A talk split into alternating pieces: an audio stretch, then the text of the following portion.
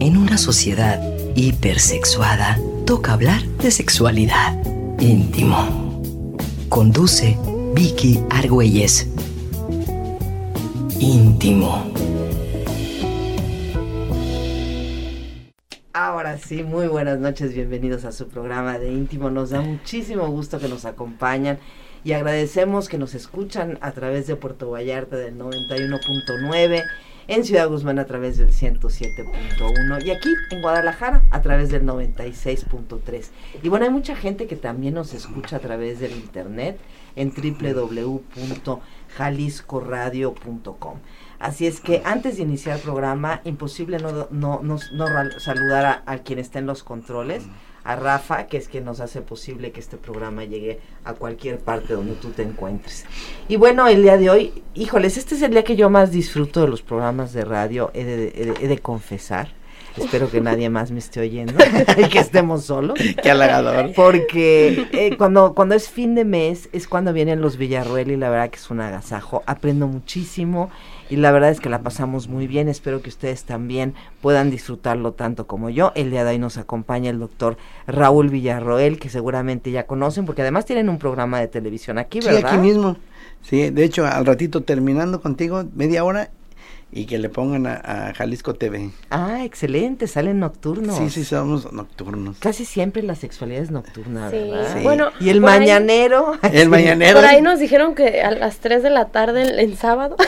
a las 4. 4 de la tarde, no, no lo sabíamos hasta esta semana nos enteramos, pero que van a retransmitir. Creo que en sábado somos este turno eh, de, la tarde también. Ah, qué bueno, entonces habrá que verlos también entonces. es una oportunidad. Si no alcanzarlos alcanzaron a verlos hoy. Salen los eh, lunes. lunes 10.30. Lunes 10.30 es el horario oficial. El del sábado todavía no, dicen con certeza que eh, a qué hora va a ser la repetición. que la, pues por el momento que la agarren como maratón Vicky, que vayan escuchándote en el camino y lleguen y pongan puro, puro sexo de puro eh, sexo. primero aquí y luego a, la tele. Luego van a decir, "Mamá, tengo un problema", ¿verdad? Todo el tiempo ando con el rollo del sexo. A, mí me pasa, ¿eh? Yo creo que la señora que me ayuda a decir, "Esta señora es una degenerada." Porque por un lado en los en mi en mi al lado de mi buró siempre tengo libros de sexualidad y cuando no estoy viendo así como algún documental de sexualidad y luego hablando de sexualidad, entonces ha de decir esta señora, o sea, no tiene no tiene llenadera, ¿no? Así nos dice mi mamá, ¿verdad? Todo, el día están hablando de sexo. Digo, pues de eso vivimos en el buen sentido. Claro, de eso vivimos y para eso es, ¿no? para, el placer de, de, hablarlo, de vivirlo, de sentirlo. Blanquita, muy bienvenida. Blanquita también, ella es doctora, sexóloga y bueno, tiene muchísimas especialidades en lo que tiene que ver con la sexualidad. Yo soy Vicky Argüelles. Acompáñanos porque vamos a hablar de un tema, eh, un tema interesante. Vamos a hablar sobre los celos. Eh, y bueno, vamos a empezar por decir que los celos es como esa sensación incómoda que uno siente cuando ves al otro en un momento a tu pareja que está a lo mejor echándole ojitos a alguien más. Pero los celos también pueden ser no nada más de la pareja, pueden ser también los celos de los hermanos o los celos en el trabajo. O sea, los celos pueden ser a diferentes cosas y tiene que ver con algo que quieres o algo que temes perder, así de una manera general. Y yo me puse a leer y decían que los hombres suelen ser más celosos que las mujeres y que era por una cuestión cerebral y dije, yo le tengo que preguntar a Raúl si es cierto. Sí, así es. Mm, de hecho, los... Eh, los hombres en general, porque cuando hablamos de sexo y cerebro, sí tenemos que decir que hablamos de generalidades. Es muy diversa la, expresión cerebral, pues, de género. Pero sí hay un, unos comportamientos más masculinos y otros más femeninos por la presencia de la testosterona en el cerebro, ¿no? Entonces, sí, en efecto, los hombres somos más territoriales. Eh, hablar de territorialidad es hablar de posesivos, ¿no? De esto es mío y, y solo mío. Si a esto le agregas, pues, una cultura de posesión, de, de, los seres amados, pues entonces mi ser amado, mi mamá, mi papá, mi hermano, mi hermana, mi pareja, todos son míos, ¿no? Sí. Y, ahorita que decías, me gustó mucho cómo iniciaste diciendo que hay muchos tipos de celos porque en nuestro tipo de cultura se dice que la primera vez que nos entrenan para sentir celos es con los hermanos, ¿no? Este tenemos la, el clásico niño chipil es que es el niño que ya siente celos del hermanito que viene en camino o recién llegó, ¿no? Y entonces el celo más elemental es el celo de hermanos. Y ahí es donde los papás nos enseñan a ser más celosos o menos celosos, ¿no? Cuando nos enseñan a compararnos con el hermanito o con el hermano mayor, de tu hermano mayor es más estudioso, tu hermano menor es, es más simpático, tu hermano, y comienza una competencia en donde nos hacen sentir la fragilidad de poder perder la atención o el cariño de los padres, ¿no? Y, y nos educan, los celos son educados. ¿eh? Yo cuando me dicen, es que te celo porque te quiero, no, no, no, no, no no te equivoques. Los celos yo siempre digo que es un caldero mezclado entre seguridad, control y una pizquita de amor nada más. Y, y, claro, eh, empezamos a entrenarlos desde la infancia y sí, eh, las neurociencias parecen demostrar que los hombres tendemos a ser más celosos más celosos que las mujeres. Y además más violentos en el momento de que tienen celos por, la misma por la misma razón la testosterona y la activación de la amígdala eh, que es quien nos vuelve agresivos que nos vuelve competitivos y territoriales. Entonces por lo mismo también incluso por ahí salió una vez un artículo que decía que de las eh, mm, muertes inducidas de los suicidios por amor tres de cada cuatro son hombres Ah, qué apasionados. Sí, así somos intensos. sí, ¿verdad? Y las mujeres más light. No, las mujeres también somos celosas, ¿o cómo ves tú, Blanquita? Sí, yo creo que la forma en cómo celamos es quizá lo, lo diferente. Em, hace algún tiempo charlaba con un psicólogo, este, Eduardo, que si nos escucha le mando un saludo, y justo hablábamos del tema de los celos.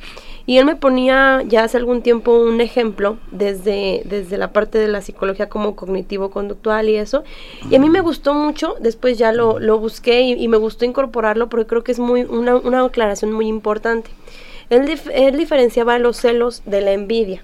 Y hay ya varias bibliografía que respalda como es importante hacer esta diferencia. Porque yo puedo tener una pareja en la que yo veo que hay un trato hacia otras personas que quizá yo no tengo, pero no tengo miedo de perder la relación. Es decir, por ejemplo, supongamos yo soy pareja tuya, Vicky, y yo veo que a Raúl lo tratas muy bien, tienes muchas atenciones con él, y yo digo, ¿por qué a mí no me trata así? Pero no tengo miedo de que me dejes por Raúl, simplemente yo desearía tener ese trato. Ahí estamos hablando de envidia y desde envidia desde la psicología, no desde la envidia como de pecaminosa, pecaminosa ¿no? Pero si yo, por ejemplo, puede que tú lo trates igual que a mí, pero yo digo, ah, no, pero Raúl tiene algo que le llama la atención, yo, yo me doy cuenta, eh, ¿qué tal si me quita la relación y yo pierdo a Vicky? Entonces esos son celos. Entonces los celos es una sensación de miedo a perder la relación que tengo en este momento. Y la envidia es una sensación de desear algo que la otra persona está teniendo que yo no tengo. Puede que a veces tenga una, a veces puede tener otra, o a veces puedo tener las dos. Y creo que en esta parte de, de con eh, que se hace la pregunta de las mujeres, cómo se juega esto, creo que aquí eh, quizá a lo mejor por factores socioculturales, por eh, factores biológicos, muchas veces se, se, enciman una sobre la otra, ¿no? A veces cuestiones de, de, envidia, de desear un trato que yo quisiera y no lo tengo, que sumado a esta competitividad que nos inculcan también al género femenino, ¿no? Donde el género femenino constantemente, a diferencia pues de los hombres que marcan más territorialidad, eh, como esta parte que explicaba Raúl, creo que el género femenino también marcamos una competencia de, de repente de rasgos, ¿no? Que nos enseñan desde la infancia. Eh, es más estereotipadamente bonita que yo o no, eh, es más, no sé, X cosa que yo. Y creo que esta competencia desde el género femenino es un poco diferente a la competencia masculina, ¿no? Donde hay otros rasgos por los que compiten eh, diferentes a los que competimos nosotras quizá entre mujeres. Entonces eso también es otro factor que se agrega. Y el cómo se ejercen los celos, ¿no? Que también creo que es algo muy variable de cada relación. Sí hay patrones de conducta, pero creo que también hay, hay relaciones muy particulares donde la forma de celar es muy específica, ¿no? Hay celos muy... Eh, por decirlo así, descaradamente notorios, donde hay hasta la famosa escena de celos donde voy a tu trabajo y te hago una escena o voy a este o voy a un lugar donde es público y hago una escena de celos, etcétera, pero hay celos también muy sutiles, ¿no? De repente hay palabras, de repente este formas sutiles de vigilar a la pareja, entonces creo que también el cómo se ejercen los celos, a lo mejor un rasgo importante de, del género femenino, creo aquí en Jalisco, digo aquí en Jalisco porque en otra parte del mundo podrá ser diferente, es esta forma como sutil, ¿no? Como, eh, como bajita la mano, por decirlo de alguna manera, que finalmente es una forma que hemos aprendido, pues para muchas otras cosas también como género femenino, ¿no? Interesante. Fíjate que hablando también de la diversidad, eh, hay un dato muy interesante que nos habla y nos corrobora de este miedo a la pérdida, ¿no? En las relaciones bisexuales, por ejemplo, eh, cuando una mujer, por ejemplo, es bisexual y tiene su pareja masculina, en general la pareja masculina cela más con el temor a la pérdida con otro hombre, no con otra mujer. Ahí hay una relación de competencia, ¿no? O sea, un hombre con una mujer no va a competir. Entonces a veces, eh, incluso casi casi hasta dicen, si quieres tener una novia no hay problema, ¿no? Pero un novio jamás, ¿no? Porque aparece esta situación de comparación. De, eh, como dice la canción, es ella más que yo, ¿no? Es él más que yo.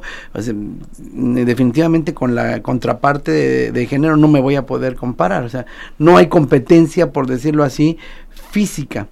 Y con la parte del mismo sexo sí. Entonces, este, este tipo de celos que vemos en las, en las relaciones bisexuales nos hablan mucho de esta sensación de estoy compitiendo y temo perder. Fíjate qué interesante. Ahorita que mencionaba Blanquita esta parte de los diferentes tipos de celos y cómo celan las mujeres, me quedé pensando que es posible que las mujeres, solamente es posible que las mujeres sientan más celos entre ellas que con sus propias parejas, porque culturalmente también tú sabes que a final de cuentas dices, es que los hombres, ya sabes, todos son infieles, ¿no? Entonces, de alguna forma, tú ya tienes eh, esta parte, sí, ya estás esperando que eso vaya a suceder y es parte de, de la expectativa o, o del estereotipo, pero los celos se dan entre mujeres, en todos los sentidos, seas o no mi pareja.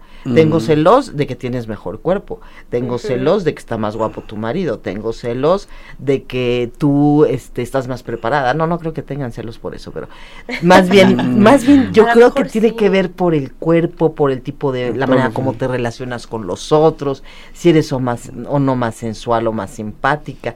Creo que esos son como características generalmente que más afectan a las mujeres. Y yo a veces yo veo a las mujeres más celosas entre ellas, más en el sentido de, de, la parte que tú mencionabas, que es como yo quiero algo que tú tienes, más no es que te quiero a ti. Sí, más, más envidia que celos, ¿no? pero otra vez tiene mucho que ver con la competencia, ¿no? Y esta vez es la competencia, lo mencionaba hace rato Blanquita, desde los estereotipos. Sí, claro. Porque eh, si a mí me marcan que hoy todos tienen que tener cuerpo de modelo, este flacas y desnutridas, entonces yo también envidio tu flacura y tu desnutrición, ¿no? Pero si mañana eh, marcan que el cuerpo regresamos a los sesentas con el cuerpo de Ana Berta Lepe, entonces ahora envidio cosa bonita, cosa bonita, ¿eh? Ahora envidio tus piernotas y tus caderotas, ¿no? Bueno, era, de hecho era un modelo corporal mucho más sano, ¿eh? más fácil. Y no nada más es más sano, realmente yo pienso que los hombres se sienten más atraídos a una mujer que tiene curvas que una que no lo tiene, y esto a lo mejor por una, una, una cuestión casi biológica por esta parte de que dices, oye, pues le cabrán los hijos, saldrán bien por la cadera. Pero fíjate que estamos viviendo cambios interesantes. Yo este, tengo ya varios años dando la materia de medicina sexual y sexualidad en la carrera de medicina. Alguna vez también la di en psicología.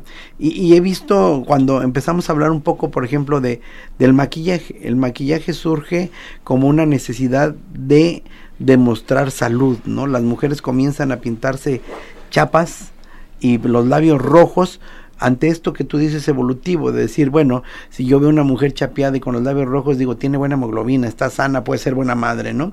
Este, pero después se comienza a desvirtuar por la comercialización.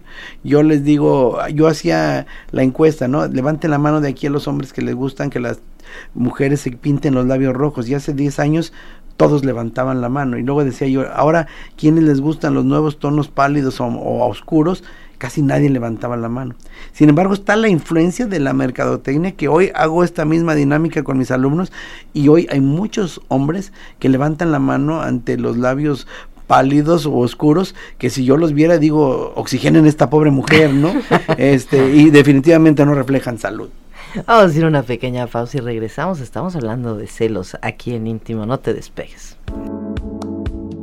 Íntimo porque todos tenemos derecho al placer. Volvemos.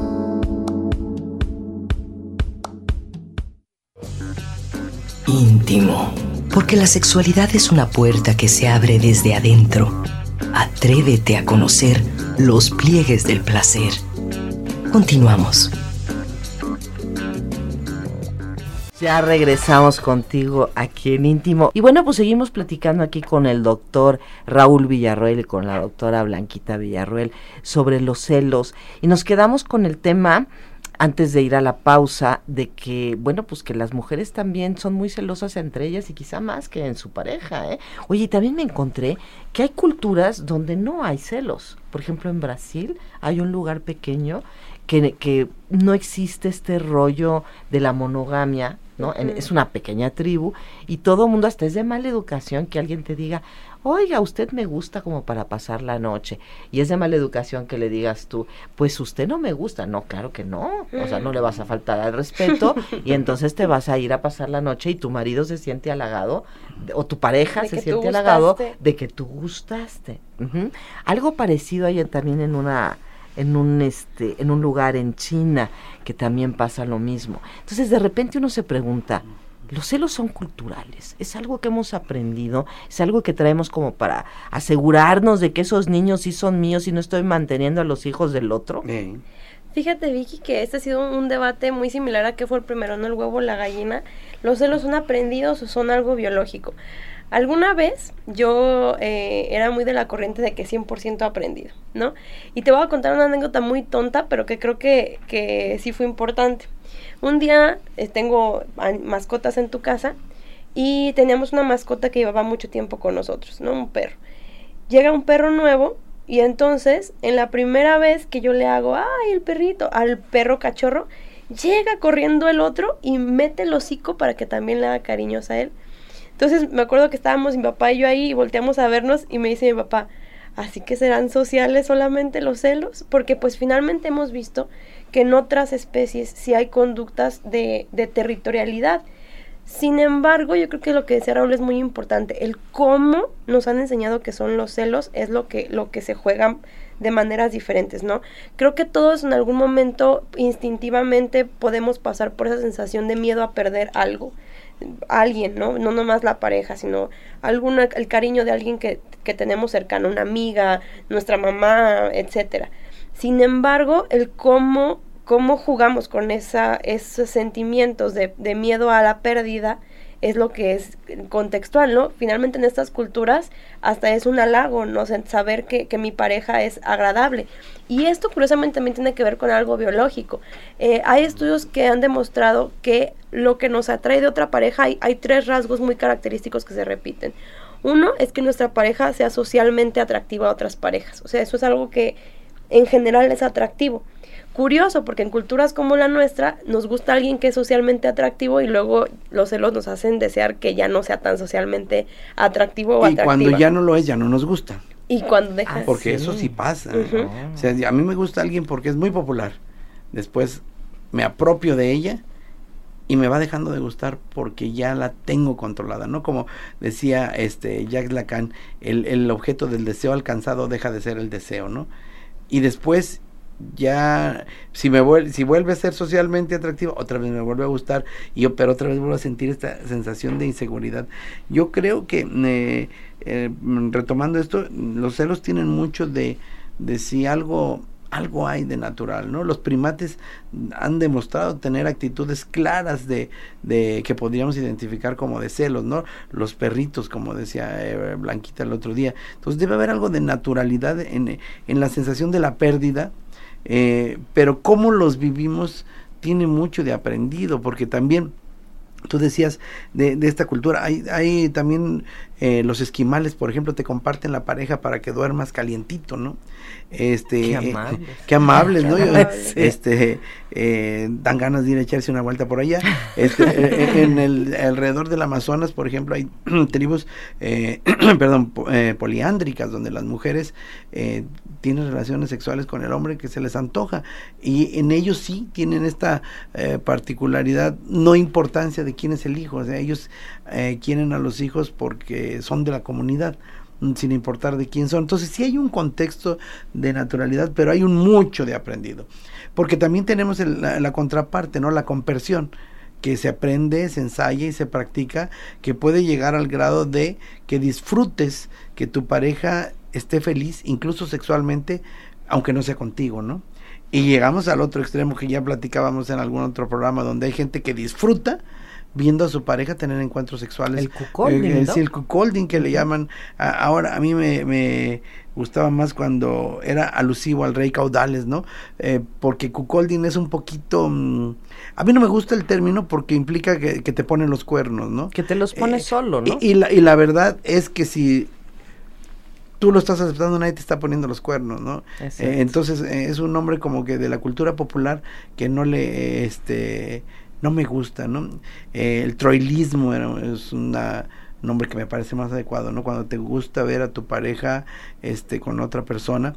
Y, y pero fíjate, estas, este tipo de, de prácticas, de repente las personas, valga la redundancia, que las practican, de repente tienen celos por otras cosas que para otras personas serían intrascendentes, ¿no? O sea, puedo ver a mi pareja teniendo relaciones con otra persona, pero no la puedo ver bailando, ¿no? O este platicando o echándose un café.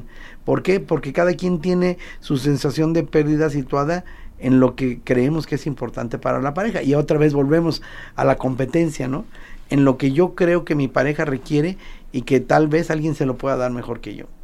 Claro, ese miedo a la comparación, ¿no? Finalmente. Y yo creo que también en cómo lidiamos o cómo aprendimos el control, porque mucho de los celos va ligado al control de la pareja. Incluso em, muchas veces vemos conductas aparentemente celotípicas, como si fuera solo celos a perder a alguien, pero realmente van más ligadas al control. Por ejemplo, eh, yo tenía una pareja que iba a terapia donde este, ella lo mantenía a él y él le daba muchos celos que ella se fuera a las clases de salsa sola. Pero no le daban celos que trabajara ocho horas. ¿No? Entonces dices, bueno, o sea, ahí digo, no es que quisiéramos que la celara en todos lados, pero no hay una congruencia en la actitud de celar por miedo a la pérdida, sino más bien hay una actitud de control. O sea, controlo un espacio que sé que no es un espacio donde yo puedo sacar ventaja, donde yo puedo a lo mejor este sacar algo a mi favor y solo es un espacio donde pierdo pero me aguanto los celos si tú estás manteniendo la casa 100%. ¿no? Entonces, esta era una dinámica, lo, menciono no porque esté mal que ella mantenga la casa, sino porque en esta relación había una celotipia muy clara y un control en los espacios en que era muy conveniente y no tanto en los espacios donde había una ventaja para la persona que estaba celando a la, a la mujer. Sí, yo, yo también tenía una pareja que no mía, sino una pareja. Sí, yo también quise decir pareja en terapia. Una pareja eh, consultante en la que él no toleraba casi casi que pasara un momento del día sin él en su vida habitual. Pero de repente se iban, él le gustaba la cacería, se iban de cacería los fines de semana y ella le tenía que llevar a cazar a una montaña recorriendo una carretera solita, solitaria, inhóspita, donde además había mm, pues el rumor de delincuencia organizada por ahí y cuando la llevaba y lo dejaba en la en el cerro y luego se regresaba al pueblo y luego regresaba por él, ahí no había celos, ¿no? No había sensación de pérdida. Entonces decías, bueno, qué tan convenencieros también a veces son los celos, ¿no? Y qué tanto también esta parte de, de que nos han, han enseñado en esta cultura del amor romántico, que celar es una demostración de que te quiero y que si no te celo, pues entonces no me quieres. ¿Qué tanto hay de esto? Pues nada más imagínate cuántas canciones hay alusivas a los celos, ¿no? El celoso de Marco Antonio Muñiz fue todo un hit eh, por ahí en los 60, 70, ¿no? Estos celos de José María Napoleón, este, y podríamos citar, eh, tú pones en el Google, este, en YouTube, ¿qué? Canciones de celos, y te aparece en interminable lista, ¿no? De que en la cultura popular está muy ligado al amor romántico, ¿no? Em, recuerdo esta canción también de José José de eh, voy a llenarte toda, toda lentamente con mis besos. O sea, como cuando vayas conmigo no mires a nadie, ¿no? Porque, Porque alborotas los celos que tengo del aire que me cuesta muy mal cuando alguien que pasa, que, etcétera, románticamente y lindo lo dice. No, y la cantábamos con, así como con emoción. Se la dedicábamos a alguien y la persona sin darse cuenta que era una posesión excesiva decía, "Ay, qué lindo", ¿no? Sí, digo, yo también regalé ese disco alguna vez. Qué barbaridad, qué vergüenza. A mí me gustaba la de celos de, de, ¿cómo se llama? Daniela Romo. Ah, también. Ay, sí, que, pero me gustaba bailarla, nunca pensé en el trasfondo de lo que decía. me disculpo públicamente por Yo también me disculpo por mi gusto por el sabio filósofo contemporáneo José José. Sí, sí. Sí, sí, tiene muchas canciones que son alusivas a los celos, ¿no? Pero fíjate que también hay gente que no es celosa. Ah, sí. O sea, yo, por ejemplo, yo no sé qué me pasa a mí que yo no soy celosa. Y no es que no quiera la gente, sino que no me interesa que sea yo la única poseedora de ellas. Eso, eso es común. No, no, no, no lo es. La verdad es que no lo es. Y el suspiro respondió más que la palabra. Sí, sí, sí, no lo es porque. Ay, qué mujer. Sí, sí, sí, qué mujer como este. Qué mal. Qué, qué, excepcional, ¿no? Es, es como el concepto de, la chica unicornio, que, del cual ya hablaremos un día que hablemos de poliamor. Pero no, no, no es común, ¿no? De hecho, por eso se hacen tan difíciles las, las relaciones no monogámicas, porque eh, que alguien diga, yo no soy celoso, yo no soy celosa, de verdad, eh, eres un garbanzo de libra. Yo no sé si tengo algo mal, ¿eh? No, algo, alguna neurona que se me salió de, su cauce. Pero a mí sí me pasa eso, pero por una razón. Yo no me creo dueña de nadie. Mm. Y si no soy dueña de nadie, ni tampoco soy posesión de nadie, entonces eso el dar el que tú le des la libertad al otro y te la des a ti misma me parece que vale mucho más que el querer quedarme con fragmentos de algo. Si alguien quiere estar conmigo, qué padre, y si no, también, también. está en todo su derecho, ¿no? y, no siempre van a querer estar contigo y eso es entendible, ¿no? Eh, la, prefiero compartida antes que vaciar mi vida. Ah, qué bonita esa canción. Ah, un poco así. Un poco así.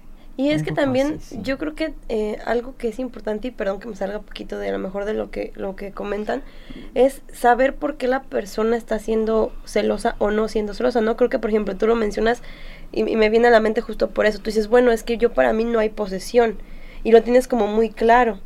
Sin embargo, hay personas que por el lado contrario celan y a veces ni siquiera tienen claro por qué estoy celando. No es una cuestión de inseguridad, es una cuestión eh, de algún conflicto de pareja que no está resolviéndose o que no se está atendiendo. Y, y lo pongo de ejemplo porque me viene a la mente, por ejemplo, esas situaciones donde a veces hay violencia y hay una situación de celos donde la pareja lo que tiene es inseguridad de la pérdida, pero porque hay un maltrato continuo de la otra pareja, ¿no? Pongo el ejemplo de hace algunos días que una, una mujer me comentaba, es que él todo el tiempo me estaba comparando, me estaba devaluando, me estaba, o viceversa, ¿no? Hombres que dicen, es que ella todo el tiempo me decía, ¿por qué no eres como él? ¿Por qué no te...? Entonces, hay, hay situaciones en donde la persona, en, el, en un contexto sí es celosa y en otros contextos no, ¿no? Donde personas dicen, antes tenía una relación que era muy sana y no era celoso o celosa, y de repente me encuentro en una relación diferente y me encuentro que estoy eh, teniendo conductas de celos. Entonces aquí hay que poner atención en por qué una persona que no lo era de repente cambia, es un patrón de conducta.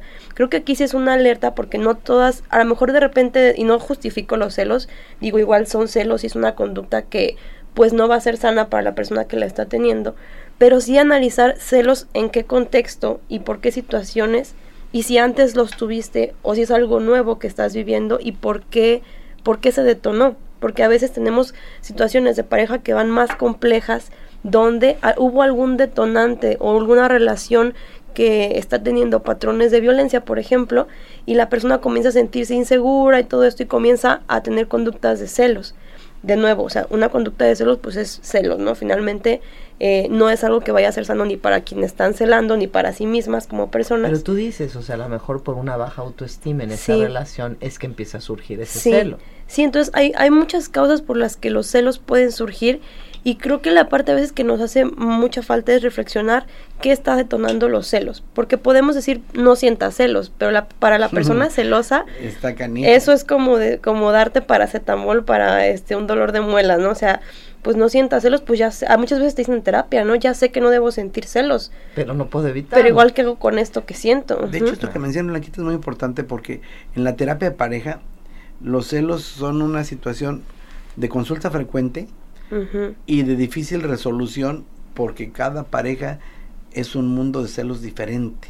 Y esto que dice Blanquis es fundamental, el ir al por qué sientes celos, ¿no? ¿De qué sientes celos? ¿Sabes de qué sientes celos o es una sensación extraña y, cuándo los has sentido con esta pareja con todas tus parejas, toda tu vida has sido celosa, celoso. Eh, eh, hay gente que ha estado en relaciones de acuerdos cumplidos y no es celosa. Y de repente se mete a otra relación de acuerdos incumplidos y surgen los celos, ¿no? ¿Por qué? Porque si ya no cumpliste un acuerdo, ¿cuántos no cumplirás? Ahora díganme una cosa, ¿ustedes creen que el hecho de que las redes sociales aparecen en nuestras vidas y ahora podemos ver no nada más a nuestras parejas eh, con nuestra cotidianidad, sino también ver a quién le dan like, por ejemplo, a quién siguen, este, qué fotografías suben, eh, que nos enseñan a mejor una cara distinta de nuestra pareja que la creíamos que solamente tenía ojos para nosotros y ahora nos damos cuenta que solamente tiene ojos para las 300 que sigue, que tienen buen cuerpo. ¿Eso habrá detonado quizá que, que la gente se vuelva más celosa? Yo creo que depende mucho también de la relación, pero sí creo que es un factor que se está jugando eh, de manera importante porque estamos hablando que una gran cantidad, o sea, ya éramos un país con celos, ¿no? O sea, con una conducta de celos muy incrustada. Y vanagloriados. Y vanagloriada. Y entonces es como, es como decir, este, pues tú eres adicta al alcohol y te echo este, un montón de opciones de alcohol para que estés viéndolas todo el día. Claro que detona, son estímulos finalmente, pues, que si la conducta de celos no se, no se está atendiendo, claro que una persona celosa va a tener muchos más estímulos. Y otra cosa, hay personalidades que son mucho más sensibles a estos estímulos. Por ejemplo, hay personas que son eh, muy, muy Dalai y pueden ver que alguien le pone like y dice, bueno, pues que le ponga like, total, pues un like puede ser cualquier cosa, ¿no? Pero hay personas que tienen tendencia o, patrones o rasgos de conducta obsesivos donde se vuelve un atar caos, ¿no? Casi, casi como esas escenas detectivescas donde tienes... Este, hilitos a donde vas juntando hilitos y donde una cosa va ligándose a otra y otra a otra y se vuelve todo un bucle de estar armando este pistas a veces reales a veces falsas. Entonces sí creo que las redes sociales eh, más que hacer más celosa a la gente o menos celosa, porque las personas ya tenían en su educación, en su contexto, a lo mejor cierta predisposición, sí son estímulos detonantes de, de celos. No, incluso en consulta, por ejemplo, una de las primeras recomendaciones es cuando la pareja acude por celos, empezar a quitar estos estímulos, porque generalmente esos estímulos detonan un, pues, un bucle de ansiedad. Si yo digo, mi pareja está con otra persona y me meto y empiezo a stalkear a, mi pareja en Facebook y empiezo a ver a quién tiene agregado y empiezo, o sea, puede ser una cadena de estímulos interminable 24 horas, 7 días de la semana. No, no, puede llegar a ser hasta, yo he conocido gente que hasta hace un perfil falso para poder seguirlos. No, bueno, cosa bonita. Vamos a ir a una pausa, pero regresamos enseguida para, para seguir platicando de este tema y hablaremos también, por supuesto, de la celotipia, que son los, los celos ya enfermizos. Vamos y volvemos. Íntimo, porque todos tenemos derecho al placer. Volvemos.